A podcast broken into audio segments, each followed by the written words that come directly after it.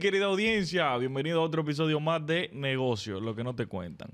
Una perspectiva diferente a la narrativa que estamos acostumbrados a escuchar del mundo de los negocios. Nada más lo no, no lo bonito, recuérdense que por ahí detrás hay un mundo que su amigo Manso trata de llevárselo con pincelada para que ustedes vayan cogiendo. Ustedes saben que he venido narrándole diferentes escenarios. Durante los episodios anteriores hemos visto el servicio al cliente, el tema de los precios, cómo tú elegí un socio. O sea, si ustedes se fijan, yo lo estoy llevando por el embudo completo de tú empezar a tirar un negocio para adelante. Tiren, tiren los episodios para atrás, no se queden nada más en este, denle para atrás que hay mucho, mucho contenido. Pero no podía dejar pasar uno de los elementos más vitales. Todos queremos facturar, todos queremos hacer dinero, ¿verdad que sí? Hay que vender. Y vender es muy fácil de boca. Ah, sí, yo vendo, yo vendo, yo vendo. Y empíricamente todo el mundo vende. Ahora, hay una diferencia entre saber vender y tener un plan de ventas. Y el día de hoy vamos a hablar sobre eso, cómo estructurar un buen plan de venta para tú ser un verdugo vendiendo. Entonces, le traigo a dos invitados. Para que tú veas que le vamos a dar profundo a este tema, pónganse cómodos porque el capítulo es un poquito largo, porque yo quiero darle fundamento a esto. Yo creo que de ahí ustedes salgan que con un librito tirar el número de una vez. El primero, hermano mío, ya ha estado en varios episodios, ustedes les gustan mucho, por eso lo traje. Y tú sabes que él tiene cotorrita, entonces siempre lo traemos porque cada vez que viene, rompe la liga. Mi hermano César Pichardo, eh, un gurú en marketing. El chamaco sabe lo suyo, pero ha hecho una especialidad en lo que son ventas. Y trabaja con la particularidad que trabaja el one-two con los emprendedores. Dígase, trabaja el trato personalizado para fundamentar la venta tanto a nivel personal como de equipos pequeños. Entonces, eso es como un lado del ring. Y del otro lado, traigo a una joven, pues sí, joven, ¿cierto? Por supuesto, eso ah, como está bien. que llamar. La cual, yo no sé cómo resumirle el, currículum, porque que ella me lo mandó, yo duré tres horas leyéndolo, entonces... Para que ustedes sepan, de México, como ella me lo dijo, de México para abajo, ella ha trabajado con todos los países, literal con todos. Entonces, eh, Daniela López es una experta en el área de ventas y desarrollo de talentos. Eh, ha trabajado para multinacionales, tanto a nivel local como toda Sudamérica, Centroamérica y demás. Entonces, la traímos para que ella nos dé el otro contexto ya un poquito más corporativo del área de las ventas, cómo estructurar un equipo de venta, los objetivos, todo lo demás. Porque, si bien es cierto, empezamos solo, pero luego tenemos que montar en el caballo gente que nos ayude para seguir creciendo. Entonces, para no cansar el tema, vamos a arrancar de una vez. Señores, bienvenidos. ¿Qué Saludos. ¿Todo bien? Muy Gracias de verdad por permitirme este honor de tenerlo a ambos. Yo hoy voy a hablar poco. Yo creo que ustedes hoy se, se nublen ahí hablando y metan mano dura. Entonces, Daniela, para arrancar de una vez en fa, ¿qué es un plan de venta? Sencillo. Bueno, un plan de venta responde a un qué. ¿Qué quieres? Un qué quieres, cómo lo quieres, cuándo lo quieres y para qué lo quieres. ¿no? Yo digo que parte con eso. Y de ahí en adelante, o sea, puedo pasar toda la hora hablando de esto, pero vamos a comenzar hablando del buyer persona. ¿A quién le voy a vender? Ok. ¿Por qué canales me voy a comunicar con él? ¿Qué lenguaje voy a eh, utilizar para llegar a él? Voy a establecer metas de venta, eh, y, no nada más de venta, ojo, desde cómo llego a él, desde cómo prospecto, hasta cuándo me reúno y hasta cuándo vendo, cuánto vendo con todos estos buyer personas. Es muy, es muy amplio, ¿no? Pero básicamente es el mapa que sí o sí necesitas eh, para estar claro por qué camino vas a transitar. ok, eso es básicamente el momento en donde yo me siento y digo, ¿a quién yo le quiero vender mi producto o servicio? ¿Cómo? ¿Dónde? O sea, el escenario completo a nivel de planificación, no que voy a arrancar a vender. No, no, no, es todo el escenario. ¿Hasta dónde quiero llegar? ¿Por qué cantidad de fases yo tengo que pasar o cuáles son las fases eh, que yo voy a atravesar para llegar a eso? Okay. Los KPIs, que son los indicadores de gestión que voy a tener clarísimos desde el día número uno, que me van a ayudar a medir y a llegar a todos estos objetivos.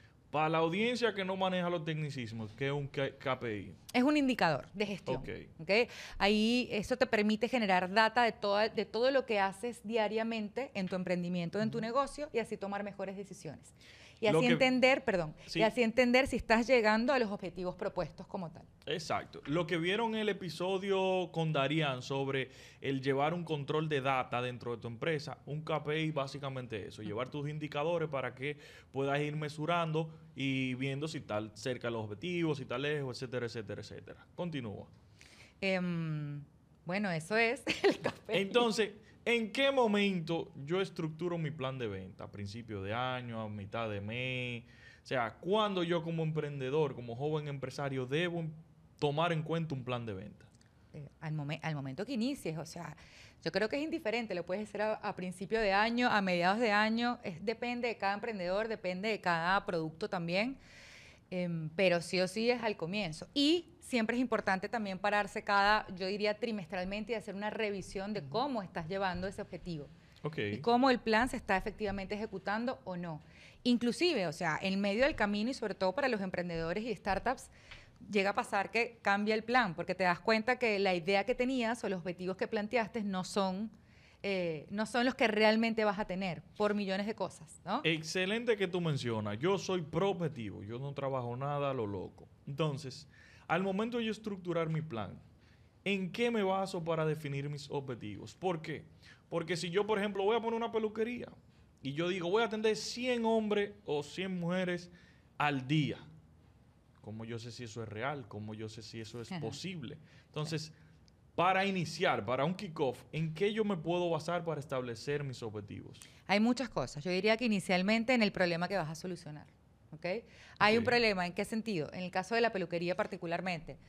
Mira, en toda esta cuadra o en toda esta zona no hay ninguna peluquería. Pero acá en, en esta región como tal, se entiende por data, por análisis de mercado, que eh, tantas personas mensuales van a la peluquería y eh, gastan un ticket promedio de 500 pesos, no sabría eh, cómo decirlo. Entonces, bueno, yo encuentro que hay una necesidad, pero también encuentro que hay un problema, que en esta, en esta localidad no existe. O posiblemente sí existen muchas peluquerías, pero yo encuentro que hay algo particular que yo tengo que me genera un diferencial y que soluciona un problema de todas estas personas a las que yo le voy a prestar el servicio. Claro. Y disculpa, para abundar un poquito en esta parte, yo creo que también es interesante tomar en cuenta la capacidad operativa.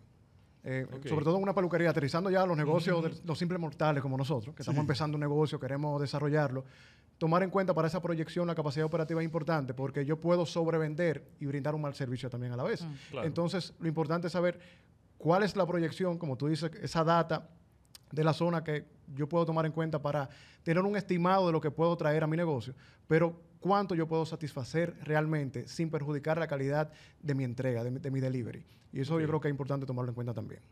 Tú mencionas algo que es saber y no saber vender.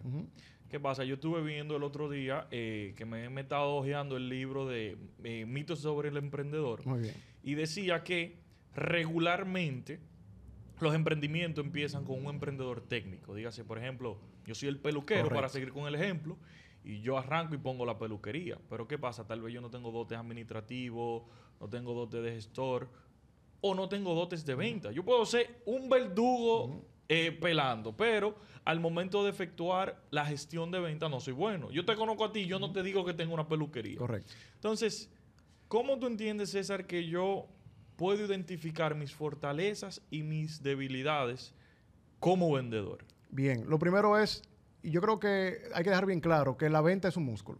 hay que ejercitarlo. Y la única forma de yo saber si soy buen o mal vendedor es haciéndolo. El que no practica esto todos los días se embromó, poniéndolo claro. Entonces, la única forma de yo saber qué tan buen o mal vendedor yo soy es practicándolo en el tiempo y educándome al respecto, como tú haces, te lees un buen libro y demás. Pero algo bien interesante es saber identificar, ¿tengo yo potencial o tengo yo el deseo también de ser vendedor?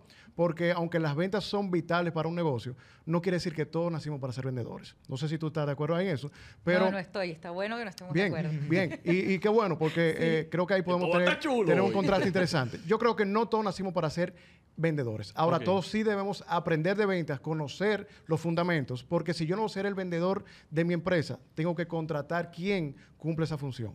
Yo lo veo así. ¿Qué, te parece esa parte? Bueno, yo me quedé con no todos nacemos vendedores y bien. No, por supuesto que sí nacemos, o sea, nacemos y parte de las habilidades que desarrollamos durante la vida es a vendernos nosotros mismos, o sea, es natural. Yo estoy aquí hablando contigo y ya me estoy vendiendo desde antes que comenzáramos este podcast. Claro, claro, eh, yo estoy haciendo una entrevista de trabajo y por más tímido que yo sea por más técnico que yo sea, yo me estoy vendiendo. Le estoy diciendo al, seleccionador o al reclutador, soy yo la persona, elígeme. Correcto. O sea, siempre me estoy vendiendo. Ah, bueno, que hay algunas habilidades que sí tenemos que desarrollar y que es algo que tú decides hacerlo eso es otra cosa. Correcto. Pero naturalmente sí, sí lo, o sea, no tienes por qué nacer con ese don. Para mí es un prejuicio. Y te digo porque me pasó de que muchos vendedores en Latinoamérica me decían, Dani, lo que pasa es que tú naciste con ese don. Y yo le digo, no, no, no. O sea, yo cogí calle, no sé si está bien dicho aquí. Bueno, sí, sí, sí, yo cogí calle, eh, patié latas en la calle, o sea, me decían que no, fuera de aquí, porque además era extranjera, y yo juraba que con ser chévere y simpática, ah, me iban a decir que sí. Mentira, tuve que desarrollar y decidí desarrollar habilidades técnicas, ¿ok? Para cortar esas, esas, esas ventas como tal, esos procesos de venta en calle y también habilidades emocionales o habilidades blandas como no me voy a tomar absolutamente nada personal, esto no tiene que ver conmigo y por ahí, bueno, eso es otro, otro de los temas que yo doy. Claro. Eh, pero lo que sí, ya, ya te voy, ya te voy a dar, es que ya me puse que... ¡ah! Sí, sí, está bueno el debate. pero lo que sí es que... Eh, bueno, me, hiciste perder, ¿ves? Con la movedera. Fue, fue, parte de mi estrategia. Para, para ganarte la, Pero para, para, seguir la, la corriente, estoy totalmente de acuerdo contigo, con todo lo que has dicho. Ahora, donde va eh, mi argumento es en el siguiente. Ok, todos tenemos la capacidad de desarrollar habilidad de venta. Estoy de acuerdo con eso. Ahora, no todos tenemos el interés, ni nacimos vocacionalmente para ser vendedores. Dentro de un equipo emprendedor, hay uno que se enamora más del craft, de, de cómo hacer bello, eh, atractivo, sexy mi producto, y el otro se enfoca en tocar puertas y llevarlo a ser, ser cliente. Entonces, aunque sí todos podemos desarrollar los elementos y habilidades de venta, como bien tú dices, y estoy totalmente de acuerdo, pero no todos nacemos vocacionalmente para ser vendedores por un tema de personalidad, por un tema de que soy más el artista que, el que lo lleva y distribuye y demás. Entonces, eh, creo que para cerrar aquí esta parte conmigo, creo que si mezclamos las dos respuestas, creo que llegamos a, Sí, yo creo que rescato una parte de ambos, porque en esencia estoy contigo, eh, Daniel, en el sentido de que naturalmente uno se vende. Hasta cuando está buscando una relación de una oh. pareja, en todo sí, muestra lo mejor. Ahora, ya en materia transaccional, a nivel comercial, entiendo que, como bien comenta César, y tú también en, cierto punto lo tocas, hay que desarrollar ciertas aptitudes que van a garantizar la efectividad de esa gestión. Porque yo puedo venderme. Ahora qué tan bueno soy, qué tanto porcentaje de las ventas tú cierras, eh, qué tan efectivo tú eres prospectando. o sea, hay un sistema que ya se eh, define y refleja unos resultados que ahí es donde te va a diferenciar. Mi primer trabajo fue en venta. Yo vengo del sector eh, financiero, bancario, y yo trabajaba en el departamento premium de una entidad financiera. Y yo ahí me pulí dentro de la venta. Yo dije que hoy iba a intervenir poco, pero manejo a plenitud del... Que los vendedores somos... Exacto manejo en plenitud del tópico. Entonces, escuchándolo a ambos, entiendo y, estoy totalmente de acuerdo en que no hay una realidad absoluta. Yo creo que la misma necesidad te hace vender. Cuando tú estás con el agua al pecho, mira, tú sales y sacas de abajo. Entonces, yo creo que hay una sinergia entre ambos. Ahora está bien, eso es muy técnico y todo lo demás. Vámonos al campo práctico. Daniela, ¿qué estrategias yo como vendedor puedo implementar? Porque conocemos que está la venta en frío, eh, eh, las, redes sociales, eh, el, toca, el boca a boca, o sea, pero defíneme tres que tú digas, ok, si mañana tú pones tu negocio, arranca por esas tres, que esas tres no fallan. Mira, hay algo que decimos en Venezuela, o lo copio de alguien, que es el cacareo. ¿no? Yo voy a andarle diciendo a todo el mundo, acabo de abrir mi negocio. Hola, mucho gusto, soy Dani, ¿cómo te va? Soy consultora, hago esto, esto, empiezo a cacarear, ¿ok? Y el cacareo es con la boca literalmente y también con las redes. Yo digo que en las redes es como que uno se llena de miel para que vengan las abejas. Entonces pones esos contenidos preciosos, pones empiezas a trabajar en eso, ojo, tomando en cuenta que no es que vas a vender al día siguiente. Exacto. No, puede que sí, si pasa, bravo, pero hay que generar lo que se llama una rueda comercial. ¿ok? Entonces, con esta miel, como le llamo yo, que van a venir todos estos, eh, todos estos nuevos clientes, eh, digamos que es mucho más fácil. Lo que tengo que hacer es, una vez que me llegue una solicitud de información o una vez que llegue un cliente, yo no puedo pasar más de un día sin responderle. Es más, estadísticamente hablando, eh, una persona que va y busca una información de un servicio y el vendedor que le responde dentro de los cinco primeros minutos tiene nueve, nueve veces más probabilidades de cerrar y llevarse a ese cliente. Entonces, lo primero es rapidez. O sea, que el timing es elemental en la venta. Es súper importante. Tienes que ser súper rápido. Eso habla de tu efectividad. Esa gente que me dura mucho para mandar cotización, por eso es que se le caen. Claro, claro que sí. No, es estadístico esto. Claro. ¿eh? Ok, entonces, bueno, lo primero es rapidez. Lo segundo es, bueno, cacareamos, cacareamos ¿no? Claro. Lo tercero es si yo estoy interesado en un cliente en particular que no me está llegando con la miel que le estoy poniendo a mis redes y a mí misma y con el cacareo, yo voy a ir a buscarlo. Es como que hay gente que no le gusta llamar la cacería. Obviamente somos seres humanos, yo lo entiendo. Ay, que son seres, claro que sí. Pero uno va, o sea, directo al objetivo. Yo quiero con este cliente, vas y lo buscas. ¿Qué vas a hacer? Bueno, vas a buscar una reunión, vas a buscar empatizar con esa persona, vas a buscar hacer rapport, vas a, vas a lograr conectar. Y la única forma de conectar no va a ser enseñándole tu producto, que es un error de los emprendedores, es un error de los vendedores. Este es mi producto, todas las virtudes. A la gente no le importa tanto eso. Y estadísticamente hablando también se dice esto, y, y lo puedes leer. A la gente le importa la historia que estás contando detrás de este producto, porque al final vendemos emociones. No vendemos un producto. Entonces, en el caso particular, yo vendo confianza, yo vendo seguridad, yo vendo wow. ¿Okay? Y eso es lo que la gente me va a comprar, independientemente de lo que sea mi producto. Claro, claro. Entonces, bueno, eso, es, creo que ahí están tres. Ahí están tres. Si puede aportar una más, es bienvenida. No, está, la rapidez es súper importante, el cacareo, el outbound y bueno, y, y, esto, tener las redes eh, súper bien, porque son dos maneras distintas, ¿no? por las redes y por el boca a boca y por los contactos, por los contactos te va a llegar lo que es el inbound. Claro. Y por el otro lado, eh, por mi foco, eh, hacemos lo que se llama el outbound como tal. Eh, y en, el, en la gestión de cada uno, bueno, es importante tener en cuenta el tema del tiempo. ¿Okay? Y el tema de los seguimientos también. Si estamos hablando ya de empresas como tal, el seguimiento es vital. Vital. O sea, eh, hay un porcentaje, el 92% de las ventas se cierran después del quinto seguimiento post reunión. Y el 44% de los vendedores hacen solamente un seguimiento. Y además después dicen, no, lo que pasa es que no me hizo caso. O sea, me dejó en azul, no sé cómo se dice aquí. Sí, así mismo. No, pero un drama que no, o sea, yo de verdad, yo valgo mucho y yo no voy a estar atrás de esa gente. No, no, quítate el orgullo, no te sirve absolutamente nada. Exactamente. Hasta que no te eh, digan no, incluso si te dicen no, tú insistes. Otra cosa importante, un tip, por favor, quien me esté viendo, úsenlo. Allá la cámara úsenlo, no dejen que nadie les diga yo te aviso. Eso no existe. El yo te aviso no puede pasar. Ah, tú me avisas. ¿Cuándo? ¿El lunes o el miércoles? Sí, sí, totalmente. Y la otra persona va a decidir, entre comillas. Pero nunca podemos dejarle al eh, el comprador y al cliente que él decida sobre nuestro tiempo, para nada. Claro. Hay algo también que es confianza personal y me agarré todo el programa para mí y seguimos. y para, abundar un poquito en el tema de, decidir, quién decide y quién no, hay algo muy interesante que he estado aplicando en todo este proceso y es que el vendedor debe tomar el control de la conversación. El vendedor no está para seguir el hilo, sino para dar ese hilo, llevar ese hilo y tomar las decisiones de cómo va a seguir ese proceso el prospecto que está trabajando. Obviamente de una forma elegante, de una forma que se sienta, eh, digamos que el prospecto o el potencial cliente cómodo en el proceso. Pero es importante que el vendedor tome el control de la conversación. 100%. Sin embargo, para tomar el control no necesitas hablar. Todo lo contrario. El vendedor necesita eh, entender, qué le pasa y lo vas a hacer a través de preguntas inteligentes. Es decir, ¿qué quieres? ¿Qué te duele? ¿Cuánto estás ganando? ¿Cuánto quieres ganar? ¿Y por qué estás acá y no te fuiste con la competencia? O por qué la competencia o tu competencia está vendiendo más que tú. Entender cuál es su verdadero dolor. Y él va a empezar a hablar. Y en la medida que esa persona hable, que obviamente va a haber hasta una emoción ahí, tú vas a entender, ah, bueno, ok.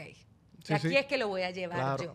Vamos a darte esto, vamos a hacerte esto. Yo te voy a hacer una propuesta, lo que se llama una propuesta ad hoc, que es específica y perfecta para tu necesidad y tu dolor, que tú solito me lo contaste todo. Yo me quedé calladito así. Sí, sí. Y siguiendo con el mismo hilo, y creo que estamos en el mismo tren montado. Sí, sí. Hay un libro y un concepto que es The Challenger Sales. Es la venta, digamos, retadora. Y justamente va por aquí. Y es que nosotros como vendedores, dentro de esa narrativa, tenemos, tenemos que buscar la forma de hacer que el prospecto, a través de nuestra conversación y de, este ese proceso que tú bien has contado, vea de forma distinta el negocio que está desarrollando.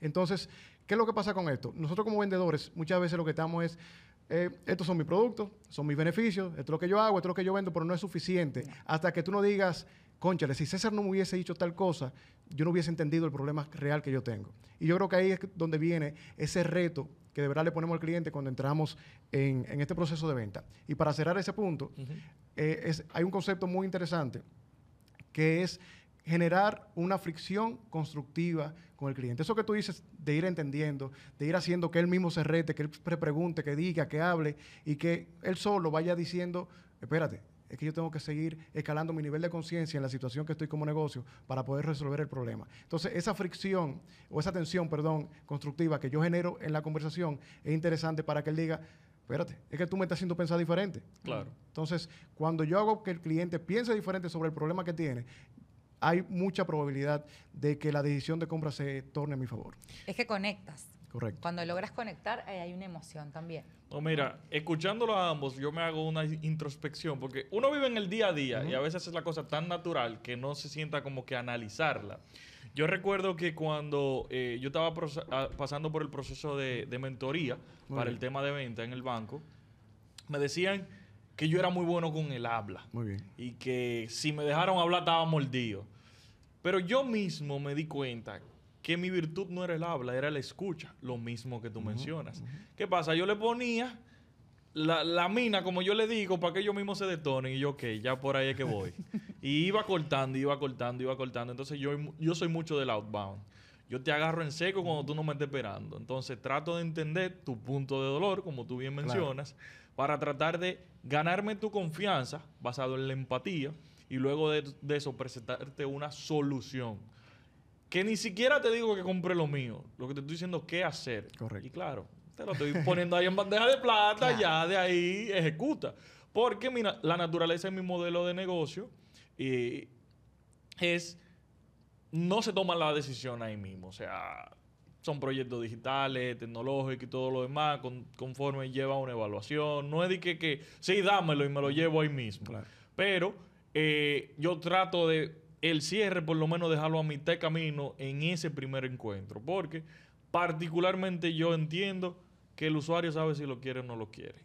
En el, en, el primer contacto. Ahora, ya estás, ya está de ti el tú asegurarle y darle la confianza de que vale la pena el que seas tú que le brinde la solución a esa necesidad. Correcto. Entonces, hablando ya de marketing digital, que ambos lo menciona, César, tú sabes que todo el mundo ahora de que abre un negocito de lo que sea, hasta de vender arete, de una vez, redes sociales, redes sociales, redes sociales.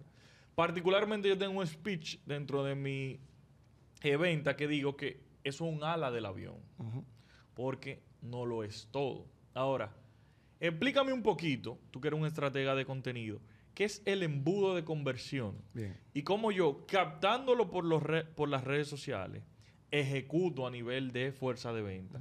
Porque muchos de los emprendedores fallan de que así, 70 mil DM, 200 prospectos, 800 leads, pero se quedan ahí. Como tú dices, no responden a tiempo, a veces ni, ni, le dan seguimiento, o sea, se queda todo ahí. Entonces, háblame del embudo y en el anillito de cierre, ¿cómo yo puedo ser más efectivo acorde a tu experiencia? Buenísimo. Lo primero que voy a dejar claro es que regularmente los emprendedores no se enfocan en ventas cuando trabajan sus redes sociales y se enfocan solamente en visibilidad. Y ellos creen que por visibilidad van a llegar los clientes, se reventa porque soy visible y porque tengo una estrategia chula de contenido. Y no funciona así. Y el embudo lo que viene justamente es a explicarnos cuáles son las fases en las que se encuentran los contactos con lo que entramos en medios digitales a través del contenido. Ahora, el embudo no es exclusivo de los medios digitales. Es un concepto y es una metáfora que viene del mundo de las ventas, desde el mundo offline hasta el digital. Lo único que se ha popularizado eh, ya con la estrategia digital que se han desarrollado en los últimos tiempos. Ahora, dos cosas. Uno, el embudo es esa metáfora que nos dice en qué fase de la venta está el contacto que estamos trabajando. Eh, top of the funnel, ahí tenemos los contactos que están más fríos, que todavía no han sido trabajados, no han sido madurados, que está más verde la palabra. Eh, bueno, tú viste este podcast eh, y por cierta razón lo viste y me escribiste un, o me seguiste en redes sociales. Ahí entraste en una fase que estás en contacto con la marca César Pichardo.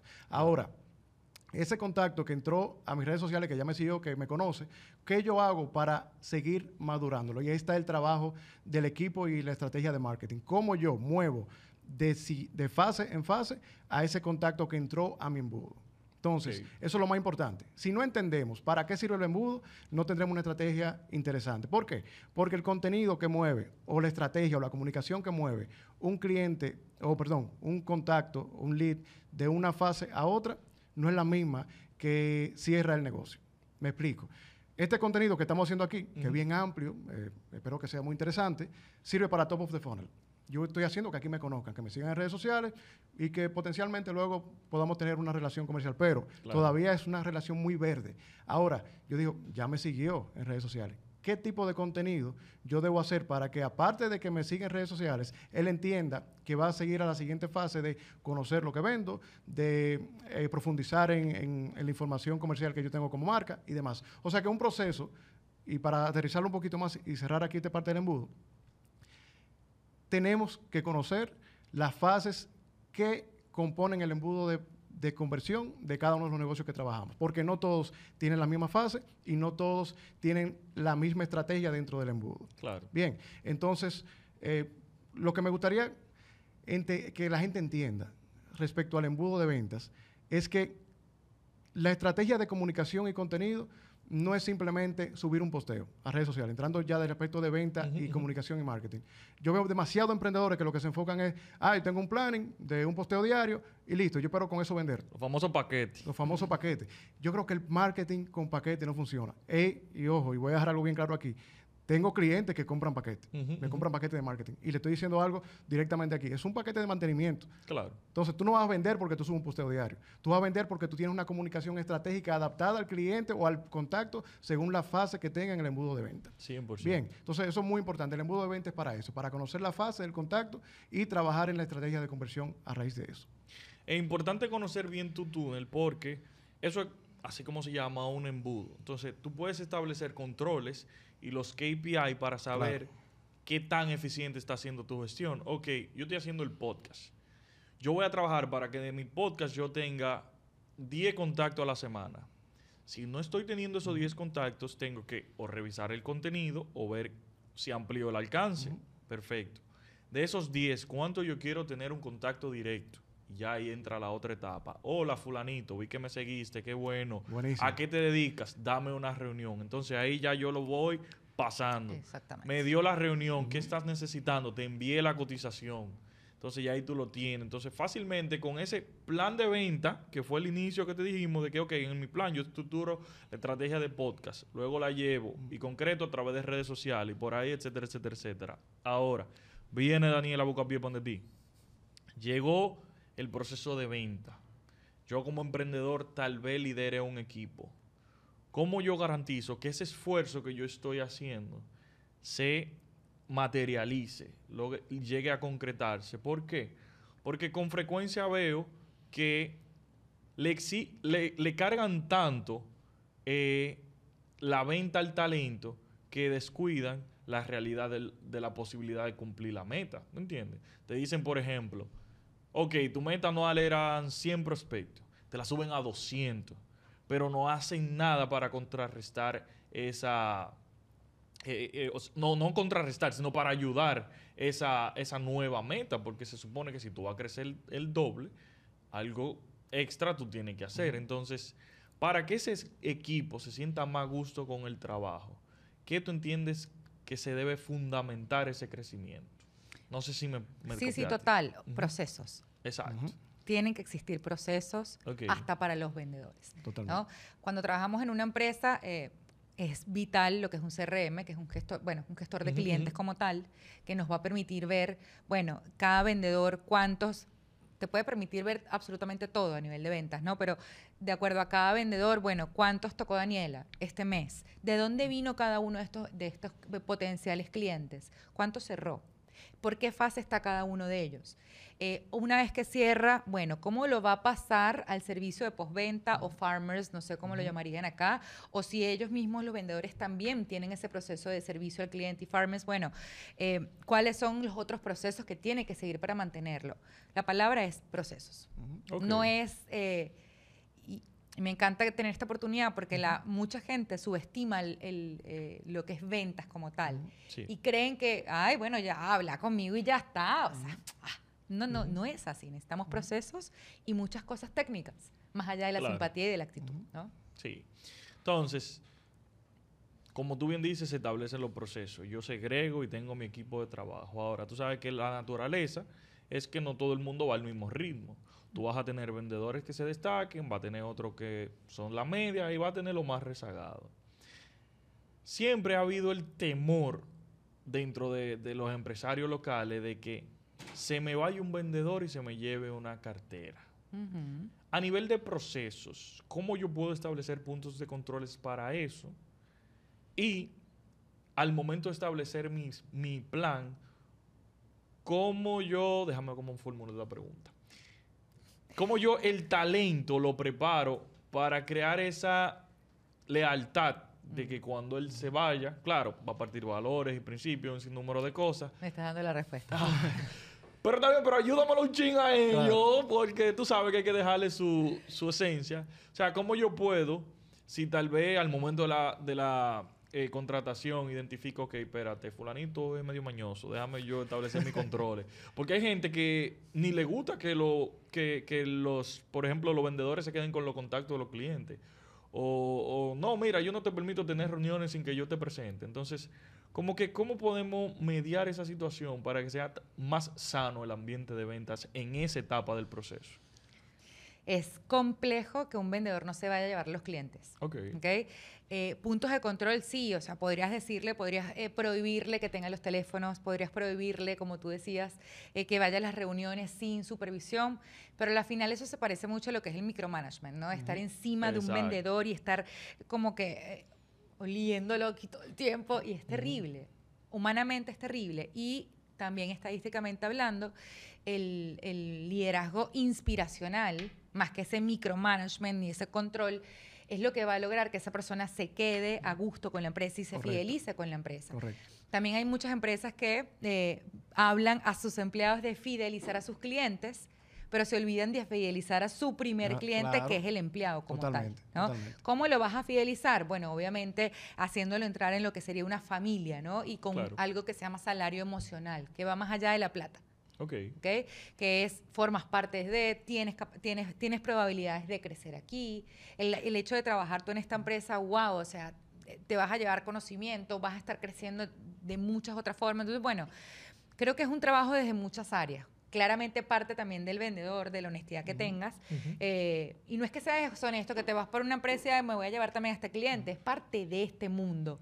Pero, eh, qué sé yo, o sea, si te sientes muy a gusto en la empresa donde estás, si tienes eh, cariño, si tienes, si entiendes que esta empresa necesita estos clientes para seguir creciendo y si entiendes el propósito de esta empresa, que va en la mano también con tu propósito, creo que vas a vas a disminuir ese riesgo pero existe. O sea, no sé qué opinas tú. Sí, yo creo que un tema de gerencia.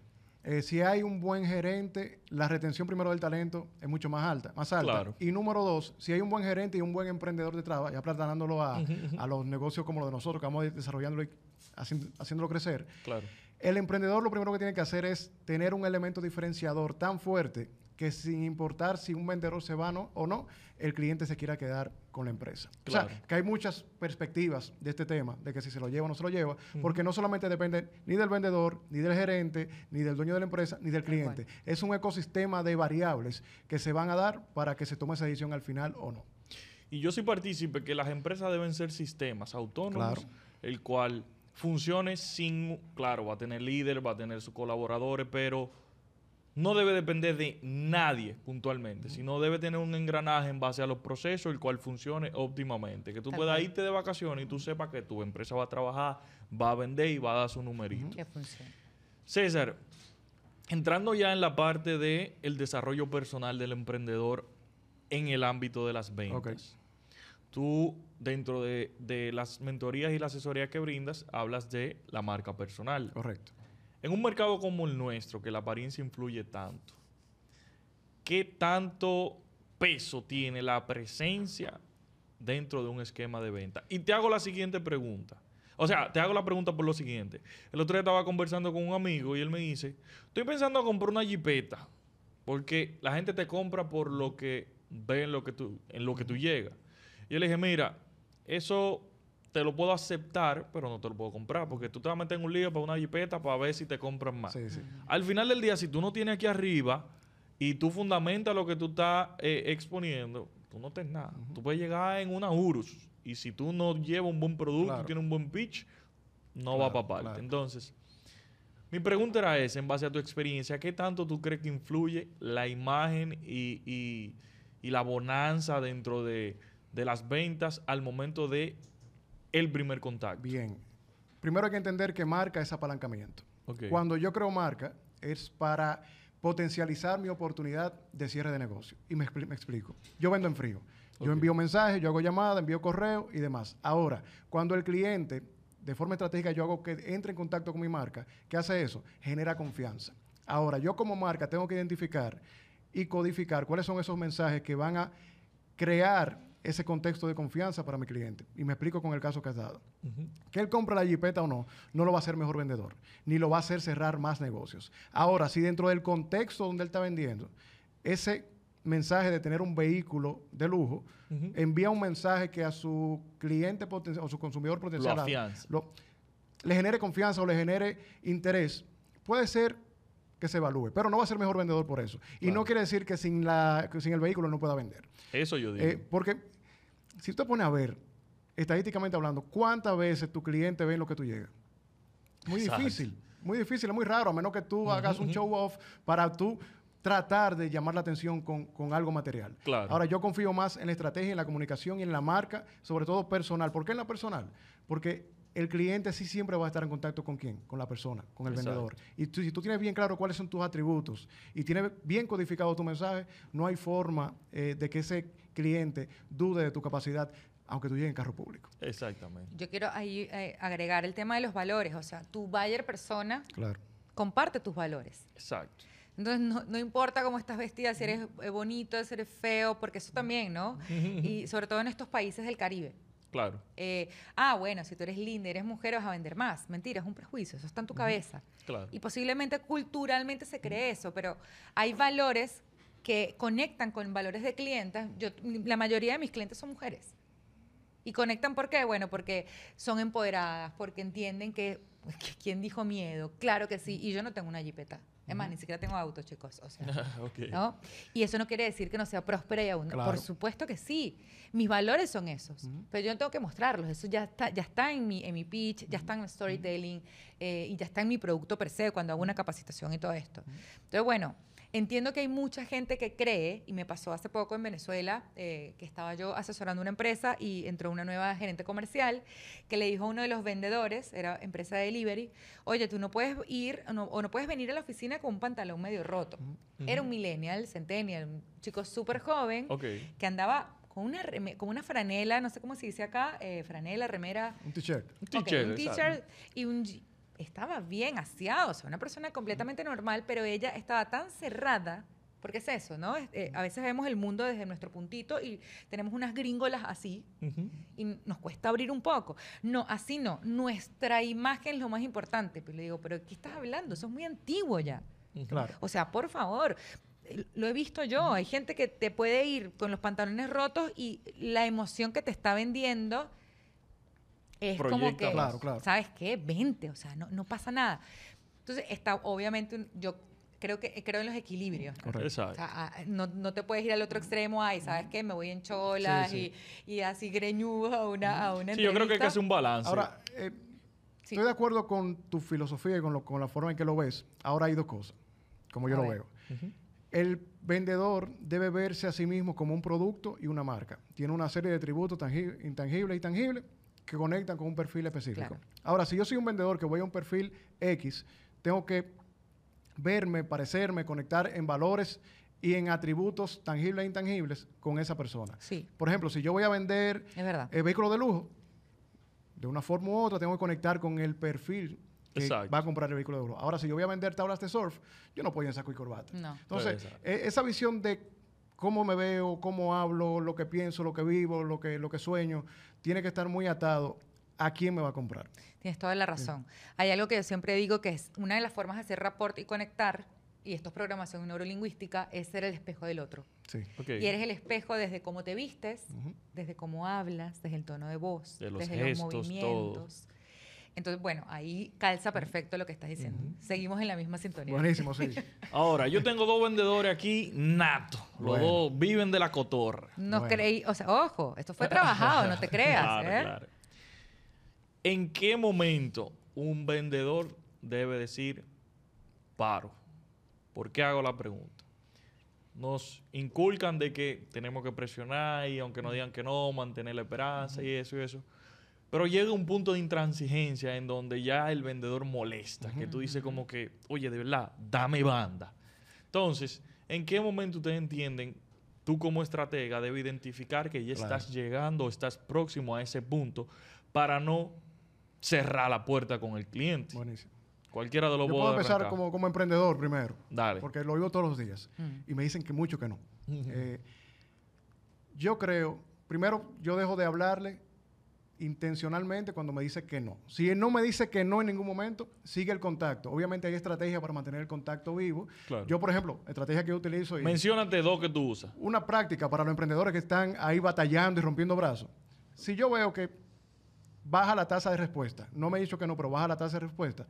Yo grabé este podcast hoy y yo, mira, fulanito, grabé este podcast, me recordó a ti y quiero que lo escuches. Yo busco la forma de mantener viva la conversación. No de los códigos que ahorita te No, no mentira, sigue, sigue. Entonces, yo creo que lo importante que en este proceso es saber cómo mantener viva la conversación, sin molestar, sin ser eh, demasiado eh, eh, intrusivo, vamos a decirlo así. Ahora, algo también interesante, aparte de mantener viva la conversación, es saber cuándo ese lead, ese contacto, ese prospecto está dañando la salud de mi funnel. Bien, algo muy interesante, porque yo tengo un funnel, yo tengo mi CRM, yo tengo eh, los contactos eh, que lo estoy trabajando, pero yo por consistencia voy a seguir dándole seguimiento a un contacto que potencialmente en el corto plazo no me va a cerrar y estoy dejando eh, a la deriva, otros que sí puedo cerrar en el corto plazo. Entonces hay que ver la salud, vamos a decir así, o el potencial que tiene de cierre cada uno de los contactos que estamos trabajando. Ojo, no es dejar de hablarle, pero sí darle orden jerárquico a esos contactos para saber cómo yo mantengo la salud de ese flujo o de ese embudo de venta que estoy trabajando. Claro. De mi, de mi lado, estoy de acuerdo con eso. Hay que gestionar el tiempo también de los vendedores, en caso cuando tienes CRM, pero yo también soy las que sí o sí voy a llegar a que me diga sí o no. Claro. Y no me importa si la gente puede pensar que soy invasiva o intrusiva, porque creo que eso es un, es un prejuicio. Claro. Claramente eh, ya lo puedo medir. O sea, si yo entiendo que la persona me está evadiendo, le voy a preguntar directamente, no sé, César, ¿por qué no? O sea, tengo la sensación, o sea, estoy suponiendo, yo valido todas mis oposiciones, no me las creo, sino las, las, externalizo. Oye, me da la sensación de que no quieres que te llame más. ¿Es verdad esto o no? Mira, sí, Dani, no quiero el producto. Ok, ¿por qué? ¿Por qué no lo quieres? O sea, necesito saber, porque de verdad quiero saber qué pasó. Independientemente de que ya para mí, por ahora, esa venta está cerrada, él me va a decir el por qué. Y el por qué es una de las preguntas que uno tiene que siempre tener para poder identificar quizás un bloqueo. Claro. Capaz y me está diciendo, mira, Dani, no es que no quiera, es que no puedo, porque tenemos ya un contrato con otra empresa que nos pidió exclusividad. Ok, entiendo el no. ¿Y cuáles son las consecuencias de que rompas esa exclusividad? Dame información. Claro. Porque capaz, si yo te hago una propuesta donde puedas eh, bajar el impacto, ¿estarías abierto a escucharla? Oye, definitivamente no. Perfecto. ¿Te parece que te pueda llamar de aquí a unos dos meses? y, lo pensamos mejor. Ok. O si me dice, mira, no quiero que me llames y no me interesa, listo, yo no lo voy a llamar. Correcto, Si para mí es un cliente vital, es vital. O sea, no existe el no. No lo voy a llamar yo la próxima vez, lo va a llamar César. Porque aquí no hay protagonismos. Cuando trabajamos en equipo, esto de yo la reina, sí, yo siempre voy a ser la reina, eso es, eso es así a todos mis clientes, les digo lo mismo. Uno va a vender como el rey y la reina. Pero no le caes bien a todo el mundo. A veces te dicen que no, listo, cambio de estrategia, por favor. Claro. Pasa, tú y empieza después de dos meses a buscarlo. ¿Por qué? Porque hay cuentas que tú simplemente no las puedes dejar. Hay cuentas que sí. Hay que tirar el pleito hasta el Hay que tirarlo, sí. Pero es que no, eh, no hay otra opción. Y el mindset del vendedor es sí o sí y entiendo el por qué me está diciendo que no o entiendo cuál sería su deal breaker. Mira, Dani, lo que pasa es que seguramente tú a mí no me vas a dar lo que yo quiero realmente. ¿Y qué es lo que tú quieres realmente? ¿Qué tendría que hacer yo hoy? ¿Cuál sería esa situación particular y única para que tú me digas, bueno, dale, vamos? No, es que es complicado. Dale, dale. O sea, créeme que soy súper abierta. Esa es otra cosa. El vendedor tiene que ser abierto, flexible. No te pongas con que no, eso no se va a poder, que está pensando este. No, no, no, no, no. Ábrete. Sí, totalmente. Eh, el no es... Vale, si es un, quizás una cuenta que no me importa tanto, porque al final yo decido, al final nosotros decidimos, no es que yo voy a agarrar a cualquier cliente porque agarrando que sea fallo, así dicen en Venezuela, no sé cómo dicen aquí, sino como yo elijo mis clientes. Si es alguien que no me interesa tanto, ok, no pasa nada. Lo pongo a dormir, si me parece irrelevante. Y si no, chao, no quieres y qué, qué tal si te hago esto y esto. No, no, no, ok, bye. Buenísimo. Pero el que sea top es mío porque es mío. Buenísimo. y me encantó tu respuesta y sobre todo por algo que vivo todos los días. Y es que el no regularmente, y me ha pasado mucho, es un ahora no. Exacto. Y entonces si no se cumple ese proceso que dice Daniela, se puede perder la oportunidad por una falta de gestión o de intención en el proceso. Y aportando así. Y de ego. Porque hay mucha claro gente, que sobre todo gente más, más junior o vendedores más junior, ya me dijo que no. Y fue súper hostil. Bueno, deja el ego, quítalo, no te sirve de nada. Pregunta. Eso no es personal. No es personal, tú no eres la víctima de él. Deja de ponerte en esa situación de. No, no, no. y, una frase que me gusta, hablando de los no, que me llegó ahora a la, mente, es que el vendedor tiene que primero acostumbrarse a los no, pero trabajar por lo suficiente sí que lo coloquen en la posición que quiere en el mercado. Pero nos van a decir que no siempre. Entonces tenemos que acostumbrarnos al no, pero trabajar por la cantidad de averaje de sí que nos, que nos conecte o que nos lleve a la posición que queremos, llevándolo al bateo. Un bateador que batea 300 es una estrella. O sea, 3 de cada 10. Entonces, ¿por qué un vendedor que le dicen 7 veces que no es malo? No es malo. Claro. Entonces, y abundando un poquito, brevemente, porque ya estamos casi cerrando el episodio, a mí particularmente me funciona mucho también el mantenerme relevante. Claro. Como le explicaba ahorita, yo llego al terreno de la venta, en la negociación, yo trato de que más que simplemente eh, llevarle el producto, el servicio puntualmente, yo trato de que él sienta que en mí tiene un aliado estratégico para múltiples escenarios, porque tal vez no te vendí eso, pero hay todo un universo de soluciones que tengo alternas. Entonces, yo trato de mantenerme ese, esa relevancia de que él pueda decir un día, déjame llamar a Mansueta a ver si él me ayuda con tal necesidad, o déjame ver si él me puede aportar en tal producto. Porque tal vez no sea él, tal vez sea un allegado, tal vez sea un referido, y por ahí se va y concreto la venta. Me pasa muy a menudo. Una tremenda estrategia. Ser el asesor y el, mano derecha e izquierda de cada cliente. Última pregunta de la noche, que yo sé que está bueno el episodio, pero hay que ir cortando. Decision maker. Solemos emplearle mucho tiempo a quien no toma la decisión. Entonces, quiero dos partes de la pregunta. A ti, Dani, ¿cómo yo logro identificar quién es el tomador de decisiones dentro de, una empresa, negocio, lo que sea? Y por tu, por tu parte, César, quiero que me digas cómo yo logro llegarle ahí. Bien. Empieza tú, Dani. Mira, esto es muy simple. Somos unos stalkers, o sea, eso es literal. Yo les contaba, ¿no? Me tocó abrir países en Latinoamérica comercialmente hablando, y era, bueno, queremos, me acuerdo que cuando llegamos acá había unas cadenas de supermercados, bueno, que todas son enormes, ¿no? Ok, ¿cómo se llama la familia de esto? Buscar en el periódico de mayor circulación del país a donde iba. LinkedIn, Instagram, marca, o sea, es un trabajo realmente de investigación. Claro. Y ya cuando encontraba, ah, bueno, tengo estos tres que posiblemente son los decision makers, bueno, meterle con todo. Vamos arriba. Mensajes, llamados, ir a sentarme afuera, eh, una cosa, o sea, literalmente acosar, o sea, pero es porque sí o sí. Yo le busco los allegados. Ah, mira, conoce a fulano. Fulano, preséntame a fulano. Por supuesto. E, claro, si yo me voy a Venezuela, o por lo menos en Argentina, que viví muchos años, ya que conocí a la gente, porque además los contactos representan el 65% de las posibilidades de venta que uno tiene en cualquier parte del mundo. Claro. Cuando no los tienes, esto es lo que hay que hacer. O sea, claro, claro. y si ya los conocí ustedes, créanme, que ahora los voy a llamar para todos, chicos, necesito ayuda. Pero es eso, o sea, eh, no me para nadie. y, tenemos que entender que es eso y que nos responda esa persona. Sí o sí. Bueno, ¿y cómo, ¿y cómo encontrar la reunión? Pues lo mismo, o sea, o lo llamo, eh, le mando un correo hasta que me responda y si no me responde a mí, por favor llama tú, César, por favor llama tú. O sea, pero sí o sí encontrar la reunión con esa persona que sabemos que va a decidir que puede ser distinta, ojo. Claro, claro. Los perfiles son distintos. y qué bueno que tú mencionas que pueden ser distintas, porque para explicar el contexto, el decision maker es básicamente la persona que tiene la capacidad de toma de decisiones, de ejecutar la compra. Entonces, puede ser que dentro de una empresa, el director de compra te pueda comprar, eh, qué sé yo, los micrófonos, porque es algo de menor envergadura, del día a día y todo. Ahora, el implementarte, como en mi caso, un software, ya eso, vaya arriba la gerencia. Entonces, tú tienes que evaluar quién es el punto clave. Si es papel, eh, qué sé yo, del día a día, papel de impresión y todo lo demás, la auxiliar de compra, que es la que vive pidiendo cotizaciones de esa chiquita. Entonces, conforme tu producto, tu servicio, tú debes de saber dentro del calafón quién es que tú tienes que tirar el gancho. Y una pregunta, yo voy a fungir un poquito como entrevistador aquí, antes de darte mi respuesta. ¿Y no sería interesante entonces buscar una estrategia de cómo escalar en esos contactos dentro de la empresa. Porque tal vez yo entro por, por la secretaria, pero ¿cómo yo hago que esa secretaria o esa persona con la que yo entré me ayude a ir subiendo del nivel jerárquico para, para llegar al tomador de decisión? Mira, para darte respuesta a eso, y mira, me invertiste el papel hoy. yo soy fresco.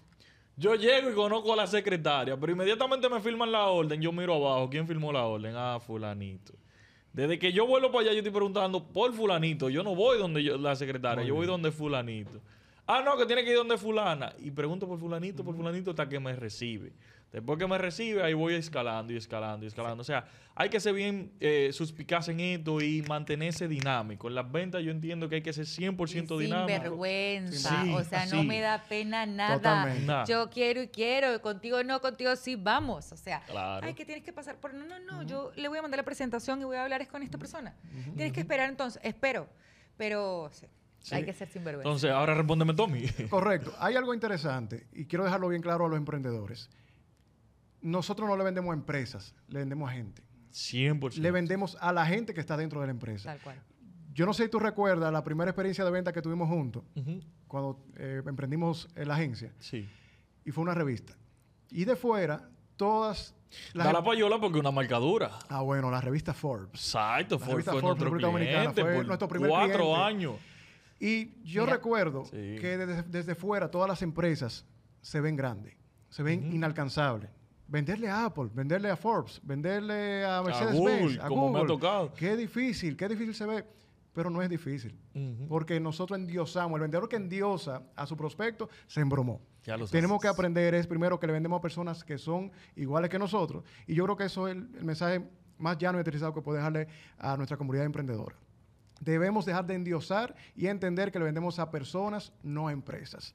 Entonces, por ahí empieza mi, respuesta. Y para cerrarla, simplemente networking, marca personal y ser fresco. Vamos para allá. Y cacareo también. Sí, cacareo. Señores, de verdad este episodio ha sido sin desperdicio. Como ustedes pueden ver, el mundo de las ventas yo creo que el plano más amplio dentro de un negocio porque es el carburador que hace posible los números. Usted puede tener la super idea, puede tener el super modelo de negocio, puede tener todo el engranaje, pero si no sale a vender, no va para parte. Entonces, quiero que cada uno me cierre con un una pequeña recomendación para aquel que tal vez tenga dolencias o, no, se, no se siente en un plano sano dentro de su estructura de venta, de cómo puede ir mejorando esos eh, procesos. Eh, desde mi lado, identifica cuál es tu dolor, acéptalo también Bueno, si estás teniendo una debilidad en lo que es prospección o estás teniendo una debilidad en lo que es el approach, el acercamiento a algún cliente, porque te pones nervioso, bueno, primero identifícalo. Y lo segundo es... Eh, déjate de prejuicios, déjate de pensar qué pensarían si tú dices esto y lo estoy haciendo mal. Lánzate y equivócate. O sea, dale. La equivocación te va a enseñar un montón. Y yo siempre he dicho que el que no hace nada, no se equivoca. así que, dale. Buenísimo. Y yo cerraría diciendo que el esfuerzo de hoy es la venta de mañana. Y hay que tener bien claro eso. Consistencia es el juego en las ventas. El vendedor que no es consistente, que no trabaja hoy fuertemente para potencialmente mañana cerrar un negocio, no tiene nada en las manos. Tenemos que trabajar todos los días, todos los días, tratar de vender, tratar de, de contactar, tratar de prospectar para que potencialmente lleguen los negocios a nuestra empresa y a nuestra gestión, gestión de ventas. Bien, entonces, consistencia. No me importa cuál sea tu estado actual, aterrizándola. El que no vende no tiene negocio. El que no vende no tiene flujo de caja. El que no vende no tiene crecimiento. Entonces, no hay excusas para no ser consistente y no crear un sistema que nos lleve a conseguir los cumplimientos de las metas de venta que tenemos. Y ojo, cuando hablamos de venta, no se piensen solamente en una empresa, en una infraestructura. Desde un puesto de empanada, desde un salón de belleza, desde un colmado, todo es venta. Tóquele al vecino, vecino, tengo una empanadita de jamón 1A. ah, mira, se mudó un inquilino nuevo en tal apartamento, déjame ir a llevarle una empanada para que la pruebe. O sea, todo, todo, todo modelo de negocio carbura por las ventas. Deme en sus redes y háblame brevemente sobre eh, lo que comentaste ahorita del, eh, del programa que tú tienes para desarrollo de talentos en el área de la venta. Sí, tengo varios programas. Uno de ellos es Transfórmate en un vendedor elite. Tiene que ver con toda la experiencia mía, una metodología mía muy personal que apliqué para mí para los equipos en toda Latinoamérica y está compuesto por técnicas para cortar esa brecha eh, desde la primera reunión hasta el cierre y también con unas actitudes particulares que debe sí o sí que tener un vendedor elite, pero también un emprendedor, ¿no? Y entre estas actitudes con C está el deja de ser prejuicioso, deja de ponerte como una víctima, deja de ser tan realista y que es que la situación es muy complicada eh, deja de descreerte tu propio valor y conviértete en una persona arriesgada. Dale. Porque al final todo lo demás son excusas. Y la mayoría de los vendedores se excusan con que mi jefe no me quiere, mis compañeros me dieron las peores zonas, es que mis empanadas, bueno, yo no tenía la suficiente plata para comprar la mejor harina, por eso me salió mal. Entonces dejemos la excusa. Bueno, y, mis talleres van un poco ahí, ¿no? Te enseño lo técnico, pero también a que te muevas y te salgas de ese rol que no te sirve para nada. Yo digo, el vendedor que está frustrado con sus resultados es una persona que también está frustrada en su propia vida. Para mí es un reflejo de la vida. Así que bueno, tus redes? invito. Mis redes, eh, Dani López Ventas. Ok. Así que bueno, por ahí los espero. Síganla, síganla denle fa quiero, que por lo menos tres o cuatro gente la llamen para que ella diga, ah, me valió la Yo pena. Quiero, esa, quiero, quiero, medir claro. para volver. Claro. Dios, la suya. Arroba César Pibe, estamos a la orden ahí para seguir trabajando en el desarrollo de tu marca personal, estrategia de comunicación, pero también para que puedas vender más a través de lo que hace todos los días en los medios digitales. Aprovechar y darle gracias a los que estuvieron asistiendo al evento que junto a mi hermano César dimos eh, el, el jueves antepasado, creo que fue, eh, en Payex. O sea, de verdad, uno a. Ahí tuvo gente que yo dije, vale la pena el trabajo que estamos haciendo. Así que Gracias, vamos a tener más eventos como ese, así que sintonicen. De mi parte, su amigo Hermansu, Héctor BMS, la personal. César me está asesorando de, que quiere que cambie mi estrategia de contenido. Yo no soy bueno subiendo redes sociales. Yo te puedo decir qué hacer, pero yo hacerlo. No, pero vamos a tratar de mantener un contacto gracias a los que me escriben por DM, a los que ponen sus comentarios, a los que me dan follow. De verdad, este proyecto va creciendo y es todo gracias a ustedes. Mi empresa, Box Digital Holding, todas las soluciones marketing y tecnología la tenemos ahí a su, eh, orden. Y ustedes saben, yo soy una gilet, así que tienen que ir preparados porque les voy a vender. Eh, recuerden darle a la campanita, suscríbanse al nuevo diario podcast. Ahí venimos con muchas cosas también. Hermano Eury está metiendo mano. Y venimos con muchas novedades. Así que ya esta temporada casi se acaba. Disfrútenla y compártanla que viene mucho contenido. Así que gracias, la cabina, metiendo mano como, siempre con el contenido. Este episodio fue largo, se habló mucho, pero se dio bueno. Así que yo quiero un aplauso, por favor. Que tenemos hoy una grada y todo. Ay, tenemos coro. Señores, negocio, lo que no te cuentan.